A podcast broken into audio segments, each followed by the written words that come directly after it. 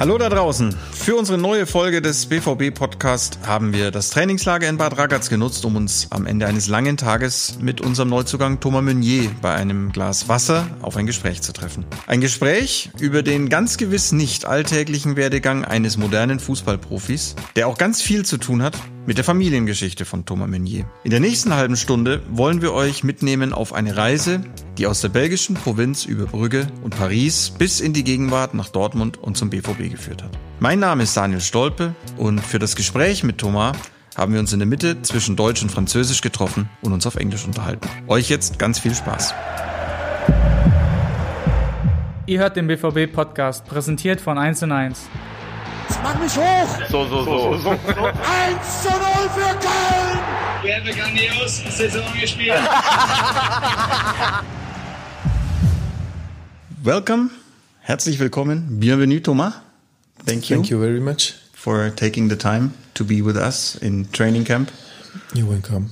A couple of days, couple of training sessions already done. Uh, you tired or still everything good?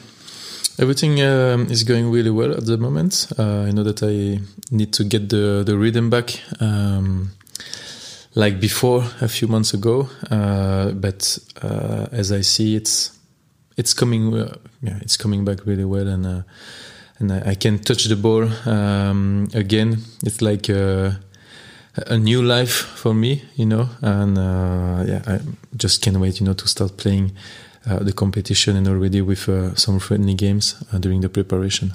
And as we could see, an old horse never will forget the tricks. So you did a double Rabona on the crossbar. Congratulations! Thank you very much. It's a bit like bike, eh? You you never forget playing football. What is your? I mean, are you? Do you have a good chance to hit it? Do you know I will hit it? Is it something that you've trained so many times in your life? Because I'm happy if I hit the crossbar. Um, you know, my left foot was so bad uh, when I was really young. Uh, I was playing futsal uh, a few years, um, and that was something that I really liked. Uh, but you know, it's it's impossible to uh, to do both football and futsal. And um, my left so my left foot was so bad that I I prefer to do a rabona than playing with my left. So I was always like or uh, outside foot or rabona to just to give a ball or to shoot, and uh, so that's why I know it's uh, it's quite good. It's good when you have a toolbox when you could say, I prefer the Rabona than my left foot. So. I will give some crosses during the season with uh, a rabona style. You will see. we will watch out for that. Um, yeah, so we are very happy to have you here in Dortmund. And uh, today I want to take the occasion of this podcast to talk with you a little bit about uh, family. And Yeah. While we will talk about family mm, a little bit later in detail, um, what is it that you like about BVB? Is BVB for you in the first days? It's early, I know, but is it some sort of a family or is that too much? Uh, it feels like um, you know we you always um, see the same persons. Uh, we always we always share times together.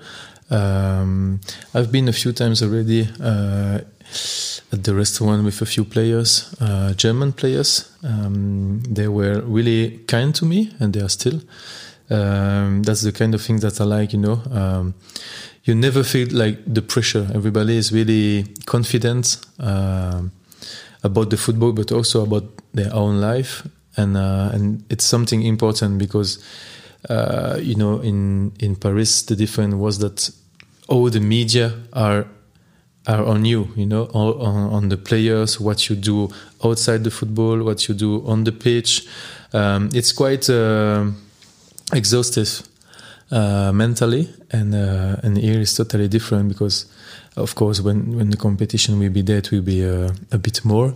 But uh, I don't feel like you know it's uh, out of my hands, and uh, Everything and is a bit smaller. Yes, yes, it's uh, personally uh, it, it's better for me.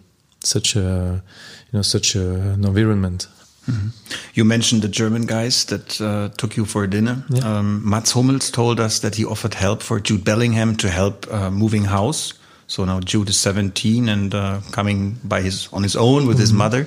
Did he offer help to you too? You come with a big family. Um, if I offered help to Jude? Or No, no. If if Mats offered help, Ah, if Matt, ah, would he help you to no, change no, house? For, or me- no, it- for me it's totally different. You know, they help me by going to you know to um, to the restaurant to drink a coffee. You know, um, the most informa- the most important things for me is to feel good when I'm um, with that that guy. You know, with with with my teammates. And uh, so nothing is better for me than spending a bit of time with them. Um and now I'm 28, you know. Um, I've been in a few different countries. Uh, I know it goes. And for, for, for Jude, it's totally different because he's here alone um, with his mother uh, at the moment. Um, he will probably need a bit of help. And uh, but for the rest, uh, for me, it's different. You know, just invite me for a coffee, and uh, it will be uh, great. But how you described the first days and, and uh, weeks at BVB, was that something beyond the ambition in, in sports to play for a successful club? Um, was that something that you were looking for, that maybe everything is a little bit smaller and not so much on the big stage like in, in Paris? Um, yes, but the fact um, is that being in a smaller uh, club, but Dortmund is really not for me a, smaller club than Paris. Um, it's just you don't get as uh, as many attention uh, than Paris because uh, they are uh, like a capital. Uh, it's Paris, the city. It's Paris, the football club. It's Paris, the the the company from Qatar. You know, you have a lot of things to say about it, but um, you cannot compare Dortmund and Paris or the city or the football club because it's two different uh, worlds. And um, and for me, uh, the, the four years in Paris were were unbelievable, and I, I've learned a lot about it. Uh, but now, you know, it's just time to to learn uh, some new uh, some new things uh, here in Dortmund and in Germany in general. I can assure you, uh, you are in a football city now. Football matters, and Yeah. the rest is not so important. So even if you go to a cafe, you can go, I've and people that. will like to see you. But uh, the focus is on football. I've seen that already. eh? All the stickers that I that I saw on the cars, uh, you know, or the I, I've been to the um, fan shop and uh, it, it was incredible. Um, you know, already how big it is the shop. Uh, it's the first time I, I see something uh, as big as a, a fan shop and uh, as, as big as that. And also, when I go somewhere, everybody recognize me, and I haven't played one minute for Dortmund, uh, so I know they the, the the football culture is is really present. Is there some similarities um, that you can recognize between BVB and the Belgium national team from outside? When I look at the national team, to me it seems like the team is also like a big family. The, the players seem to have a very good relationship, even though there are those cultural differences between the, the Flemish and the Wallonie. Yeah, yeah, true. Um, the the, the best point in national team is that everybody knows each other for a long time uh, because we are all playing for the national team. We have the same group since 2014, I think. Um, and some of them were already there like in 2010 um, so you know it's like you have a lot of um, experienced player uh, but also a lot of young players and everybody knows each other you know and the fact also that the, the coach is a bit neutral he's from spain Uh, he was working in uh, in england and so you, you cannot like make problem that it was uh, sometimes the the situation with uh, with Flanders with Wallonia. He has no Um, preference for the one or the other part. is, there is nothing, you know. The, there is a balance, and everybody is happy that he is there, and everybody is happy to be in the national team, and that's the most important. Everybody understand that the matter is on the football and not on the um, uh, community problem or language problem. And then um, another connection between your home country and BVB, um, and something that I'm I was really curious to know more about. You have described BVB as an evolution of your former club Bruges. Before you went to PSG, you played for Club Bruges. Uh, a beautiful city, by the way.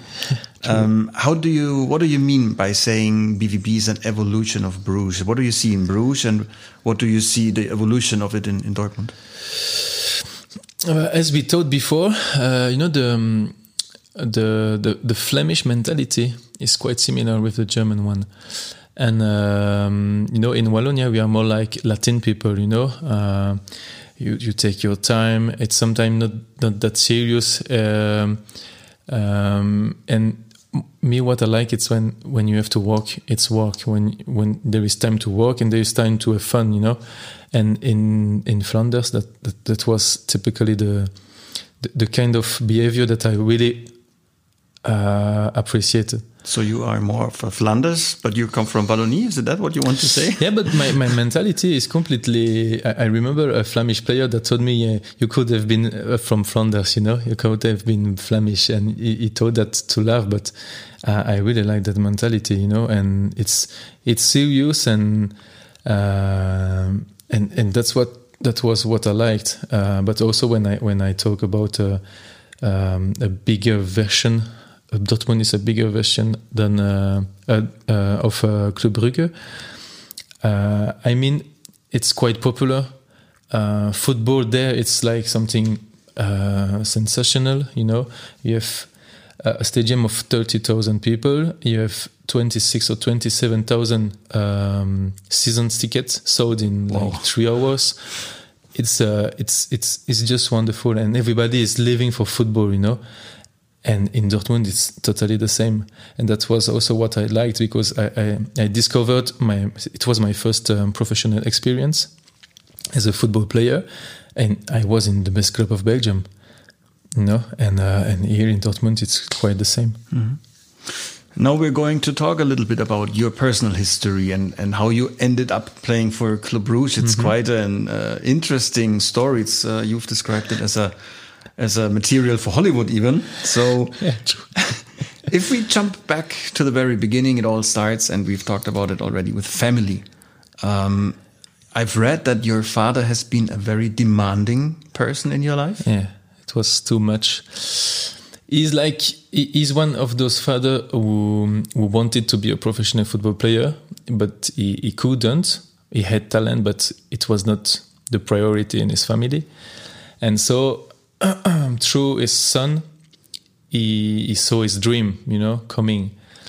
And we had so many conflictual uh, situation and, and and and sometimes it was too much because he couldn't understand that I wanted to play football for for the fun, for the pleasure, to be with my friends, uh, and not because I, I, wanted to be a football player, you know. And we're talking about you as a young kid yeah. with 10, 11 years.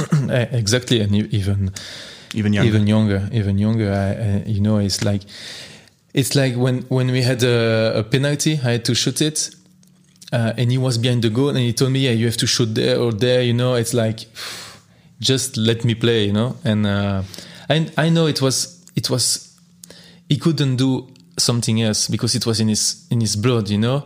He, he's so passionate um, by football and he still know it's like on saturday and sunday from uh, one in the afternoon until until the night he, he, he watches uh, football games. He's crazy about football and, and it's his life and uh, and and when i get um, sacked from uh, a football academy Standard Liège um, it was like the worst day of his life. You know, you know uh, what uh, what uh, what are the people the people going to say? Um, um, you you don't have talent enough. Uh, I'm so disappointed. You know, we didn't speak to each other during almost months and months. You know, uh, but it, it, it was stupid for me. You know, because I didn't really understand his reaction. But later on, and uh, I I was. more able to understand what he really wanted from me, and I couldn't uh, give that to him uh, at that moment. So after no, but the time uh, the time changed and I became a foot, uh, professional football player. And uh, with Bruges, Paris, and now Dortmund, I think that he can really be happy with uh, with the Belgian national I've team. realized the Belgian yeah. national team. You know, I I think that he is really proud, but he, he will never say it. And almost the complete opposite of it is your mom. Yeah. She was very caring for you, Yeah, for your, you have one sister, right? Yeah, You have one sister. You grew up with her. yeah. And she was the one who saved you from stopping football. You mentioned Liège already. Yeah, Don't true. Um, because uh, I understood um, quickly that professional, being a professional footballer wasn't something for me. Uh, because I, I didn't want to spend all my time playing football. I wanted also to have a, a social life. I wanted to go to the the cinema with my friends, to play uh, bowling, to to drink a, a coffee or something like this, and I, I, I just wanted to enjoy life like uh, a 14 or 50 years old uh, child would, would would want. like all your friends did. Yeah, like everybody did, and uh, but it wasn't possible. It was football in the morning, school, football in the night, um, and I wasn't at home. I was like in a, I don't know, you call that. Uh, In the academy. yeah, it's yeah academy, but uh, Board like, you house? know- yeah, yeah, that's it. And uh, so I, I never saw my friends, uh, and all my time, my free time was for football. But I didn't want that. And after two after two years, you know, they they sacked me because they saw that I wasn't really concerned uh, because I just wanted to play football and nothing else, and uh, and I wanted to stop directly. I was a bit um, disgusted uh, by the by this word, you know, like factory football, you know, football factory, and um, and finally she she took the phone because she knew that uh, football was all my life, and she called a, a club, a third division club. Um, in my area and uh, and like they, they accept me to have a test i played a friendly game and i scored like six or seven goals and I, uh, I was reborn, you know. And uh, they finally it was a club without any pressure, um, two trainings per week. Uh, I had all the time to do what I wanted outside of school and house, um, and I could enjoy football like uh, like never before. And it was yeah probably the best moment of my life. I'll come back to that in a moment. Uh, I just want to finish your family story Yeah. uh, as the family guy. Your grandparents. Um, a very interesting part is that I have read your grandmother. She brought the love for arts to Yeah. your life. Uh, how did that go? you know, we came from a family uh, of workers. Um, my father is uh, working in uh, electricity. Um, my mother uh, is a nurse. Uh, my father was, um, I don't know how you call that. For example, he was workers also, and my my grandma was the only one who had like really study uh, who had uh, more culture than the others, you know, and and we matched directly. Uh, she was playing uh, piano. Uh, she was interested in in books, in art, in painting, you know, in in everything. And she was a teacher. Um, and yeah, she she, she just um, passed me on all the all the passion that she that, that she had uh, for the for the life and for the, the culture and the, the will to learn every time uh, something new and and that's why also I, I studied art um, during my my school But it's very Yes. unusual for a kid in, in a young age to be interested in, oh, look at this beautiful painting. Usually it's super boring. You say, okay, it's a painting. But But she she didn't really give me the choice at the beginning because she wanted me to be like someone who, who could speak uh, about everything, you know. Um, and they were both interested in politics, for example. Uh, and I'm, I'm still, you know, trying to, to understand how it works in other country and that kind of things. And and uh, and yeah, she, she they, they, my grandparents had a, a big, big, big part in my education and uh, and, and in myself. You know, they encouraged me uh, all the time, and uh, they were there also. You know, while my parents were uh, working to to drive me to the training or or that kind of things, and uh, I can only thank them for uh, everything they did. And it's a very funny story you told me a couple days ago when we were sitting in the training ground uh, with Axel, and he told us about his time at St. Petersburg. And you said, I've never heard something like this before from a football player. I must admit.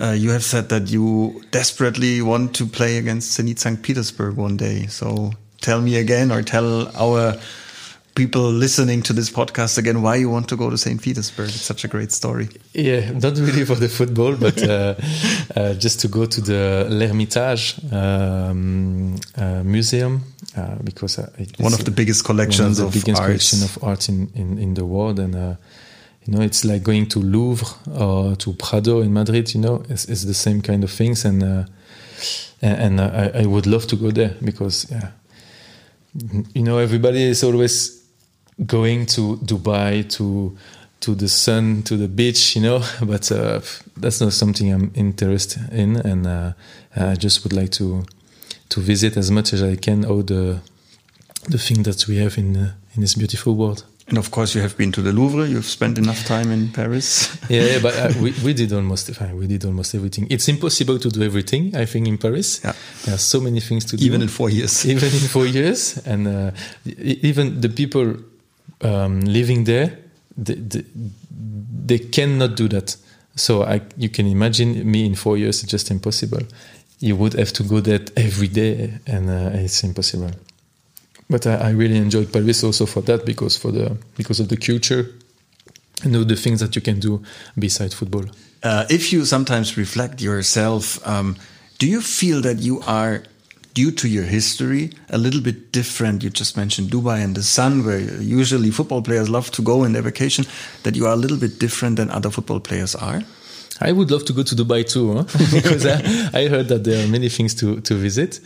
Uh, but different, no, just my, my education was, I, I can be thankful to my trainer that sacked me, you know, uh, a few years ago, because without that, I would have been one of those football players uh, uh, who didn't really enjoy life and who had no time to go to to the a museum uh, or to share time with uh, with people and, and, and learn a lot of things, you know. And uh, that's just the difference. I had a normal life before um, becoming a, a professional football player, and uh, and that's all. I think that a, a few football players um, would have enjoyed that also, but they just it was just impossible for them. So, to understand that history a little bit better, maybe we should take a closer look at your your football development. Um, We have talked about already Standard Liège, and you were there in the youth academy, and you were sacked when you were 15 years old, right? Uh, Fourteen, yeah. 14. Um, do you know that this is a, some kind of a parallel to Marco Reus? Not really. I, I don't. I don't really know his story.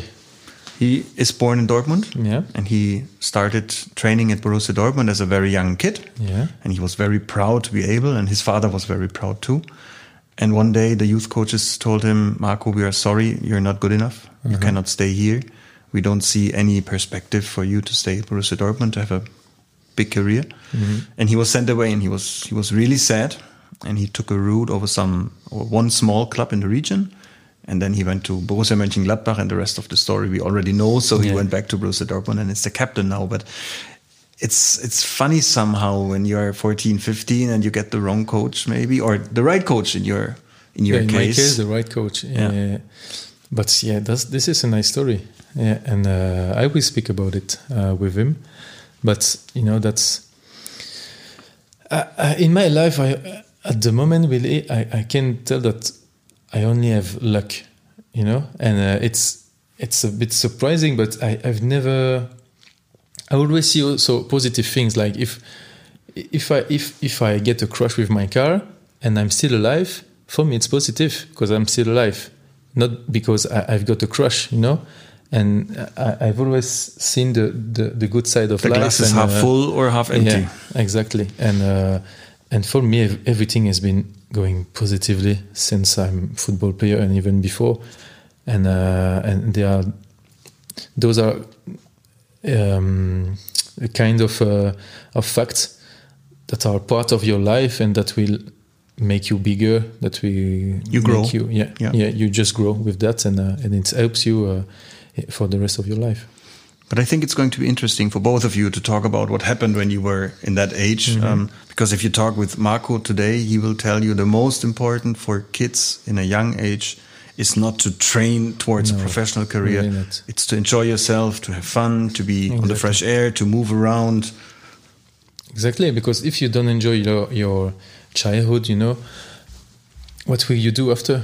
Because if you if you become a, a professional football player, it means that from your f- from you were seven years old until you are thirty five or even more, you will only know football. And for me, that's not a life to only know football. You you have to you have to get other interest, you know you have to enjoy the life differ- differently than than only by playing football. And on the other end of the extremes, we have a boy. We have to call him a boy who is 15 years old. He's training with the professionals already. Youssoufa Moukoko. What do you think when you see him? That he's very talented uh, already, um, but I, I, of course he's only 15. So can you imagine how how the um, the curse can be if he just gets better and better? Uh, it will be one of the one of the best, and I really hope for him uh, that it goes that way. But at the moment, how he trains and his mentality, and he, he, he looks he looks older also in his head because he's really professional for a 15 years old guy and uh, Very mature. Yeah, really mature and. Uh, But are you uh, going to talk to him one day exactly about what you just mentioned? That there's more in life. He's very passionate for football. He wants to train. He wants to improve. That's very good. He's very focused. But of course, there's more than football. But you I, I think it's it's not something that I can I can help him to to to become a, a bit more open mind but he's really too focused on football. Uh, you can see it and I, we spoke a little bit with him about school and that kind of things and he has only one goal it's being football professional football player. And the rest he's not interested in. So maybe after you know he will enjoy to get some some visit at the museum or that kind of thing you know but there is the football museum in dortmund already Exactly. something Take you know? one day to the football museum. It's a good i start. think we can we can maybe uh, maybe find a, a bit of time for that We'll organize that. yeah Did you meet Axel Witsel in your time at Standard Liège Youth Academy? You're a similar age at least. Uh, yes, uh, we met each other, but he was one category uh, over. Uh, so we we were in the same school at the beginning, um, and after he, he changed, and we saw each other like uh, you know in the bus uh, to go to the training ground and that kind of things. Um, but we were not from the same generation. He's um, two years older, um, so we just knew each other, but not really personally. You did not train, you did not play together. Okay. And then you mentioned already um, you left Standard Liège, you wanted to finish your, your football career, and then you went to a small club. The name is Virton. Yeah. Um, and that was where you found a first level of peace with your father. No, not really. uh, it was it was we didn't have contact anymore because my parents get divorced, and I always followed my mom. So we were not um, that close from each other, and uh, he had his life, I had mine. We had contact, but not that often, and and for the rest, but I, I know that sometimes he, he were in the stands in the stadium. I didn't know that, but like uh, some friends told me, I've seen your father. He was there, you know, that kind of things. He's a um, solitary guy, and uh, and he, it's like he, he's always scared to disturb, you know. And um, I know that probably when he come to Dortmund, I will invite him like I, I did in Paris, but. Uh, he will say no, no, no. I, I, I don't want. I don't have time. That kind of thing. But he will be in the in the tribune for sure. And now you are a father yourself. Yeah. Um, you have three kids, three boys. Mm-hmm. What kind of a father are you trying to be? Less demanding, I guess. less demanding, of course. And I always told to to my wife that the boys will do what they want. If they want to dance, they want to play tennis, they want to play handball, they want to to study. they will do what they want, and we will help them to to be as good as they can when they will find their way. Um, for me, that's the best thing for the child development, you know, and self confidence and that kind of things. We never forced um, any of uh, our children to to do something. That's for sure. But any signs of interest in football? You play ball with them in the garden. The the, um, the oldest uh, doesn't care at all. Uh, really, really, uh, he can't watch one minute of a game. He's also too active. You know, it's difficult for him to sit, but uh, he doesn't care about football. so he and my oldest will be good friends, I guess. probably. uh, and the second one um, is a bit different because he, he likes football. Uh, he really likes football. Uh, he likes the he likes the balls. Like he's always like balls, balls, balls. You know, he will be friend of my second one, so they can play together. perfect. and uh, and we will see. You know, the third one is a bit too too young to to think about that. At that point, um, I can tell you that at Borussia Dortmund, uh, we not only have more than 150,000 members in the club, so it's a really big club in the world, one of the biggest. We also have a kids club. And uh, whenever we do a podcast, we ask our kids club members, "Do you have questions for Thomas?" And we got two questions. Um, one is coming from Paul. He's 11 years old, and he simply asked, "Why did you choose Borussia Dortmund?" for what I told you before, uh, for the simplicity, for the the authenticity, the realness, um, the popular side of football, uh, the, the football culture that I missed uh, a lot uh, those few years, and um, and and because I'm an ambitious man, and, and Dortmund was for me one uh, uh, probably the the best choice that I could do. Paul, I hope that was a good answer for your question. And we have a second one from a boy named Daniel. He's 10 years old. And he also has a very simple question, or maybe not. He asked, Why did you choose for number 24 to play? Uh, I choose the 24 um, because my fa- my grandfather um, was born the 24th December.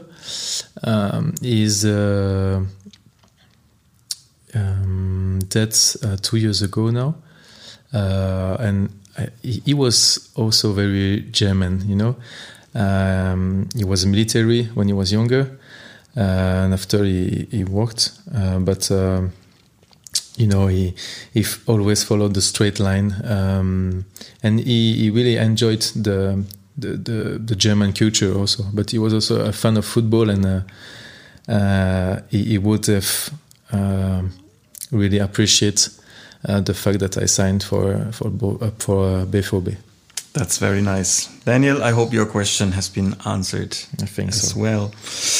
Um, yeah, we have already talked about that you have not the typical, the stereotypical way of becoming a footballer. You have worked as a mailman in your life before, and you always also have worked in a factory that is assembling car parts. exactly Um, have you learned in that time that football is a present, a gift that, that you can have, but it's not the the most important thing that you have to stay on the ground and, and that you can even if you are a football player you can stay a very normal person Um, but uh, you know, honestly, I appreciated the time there uh, at the factory, uh, the car factory.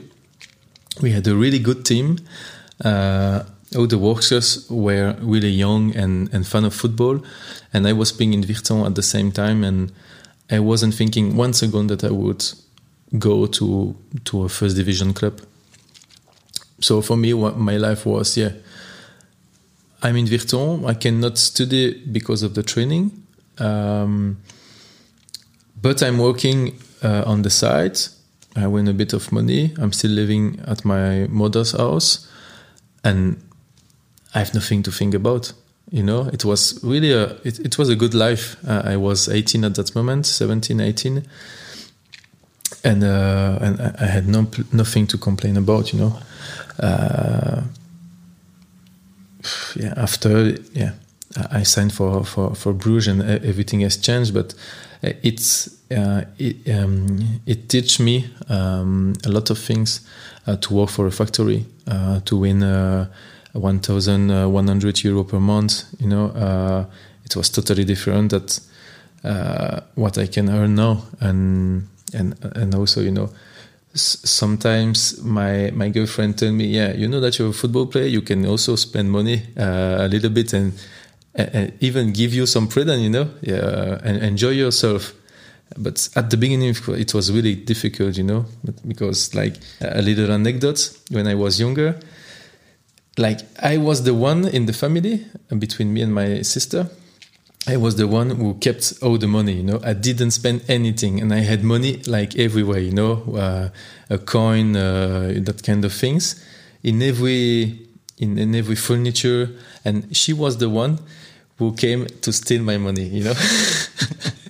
And it's and it's still and it's still a bit like this now, but uh, but like it's she she enjoyed life a, a lot, and me I was and I was more you know grounded, let's say, and. Uh, and you know you, you, learn from your past and and that's typically the, the kind of things that i will try to to teach to my children also and this is also the moment that when sometimes you talk with your girlfriend and you say like we could have ended up in Virton and, and, I'm still a factory worker. And then Bruges called me and then Paris called me. And I don't know how many titles you have won in your career with Paris. Uh, you have, you have been chosen to the national team. You have yeah. played in the Euro 2016. 16, the you World Cup, 18. the World Cup. And I mean, it's your fault that Belgium is not a world champion today, you know. I had to play that game, but I was suspended. a yellow uh, card in the semi-final against France. Uh, yes. So you uh, in the game against Brazil, yeah, yeah. you were suspended. Yeah, but uh, yeah, it was the game that I really didn't want to miss. Uh, you know, for for Belgian people playing playing against France, it's such a great game. You know, I cannot imagine. Um, it's the big neighbor, the big brother. Yeah, yeah, exactly, exactly, and uh, so yeah, I, I, wasn't there, but we didn't play that bad, and unfortunately, and honestly, France had the team to win the World Cup, so I, I, I really think that they deserve that. But yeah, it will be for later, maybe for the Euro. Maybe you guys have the team to win the Euro. Maybe so. we will see. And now it's uh, BVB, so full circle. Exactly. Um, you already have found a home. That's very yeah. important, I think. And and now that we have listened to your story, is it important for you to find a home very quickly? Uh, yes, because um, as father, we we want the boys to go to to a German school, you know, uh, to learn also a German and and to enjoy their life here, you know. And uh, so, uh, as soon as you can, you have to to arrange everything, to organize um, all the you know the house, the school, uh, the cars, and that kinds of things. And you don't want also to stay at the hotel during a few months because it's not um, that funny. And and uh, yeah, we found almost everything just for the school now. Uh, we are looking uh, for it. Uh, so when they will come to Germany, everything will be ready, and they will just have to to live, and that's it how a, like a good father is doing. Perfect. Thank you. Very you. good.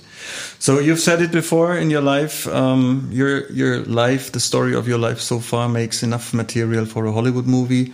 BVB TV, they are doing a great job and doing great pieces. So maybe this is going to be their big chance to produce the first ever BVB Hollywood movie one day. Welcome to Dortmund, Thomas, and thank, thank you, very, very much. much for your time. Very interesting to talk to you, and we can't wait to see you on the pitch very soon, playing in black and yellow. Thank you, Daniel. You will see it uh, as soon as possible. Merci. Thanks.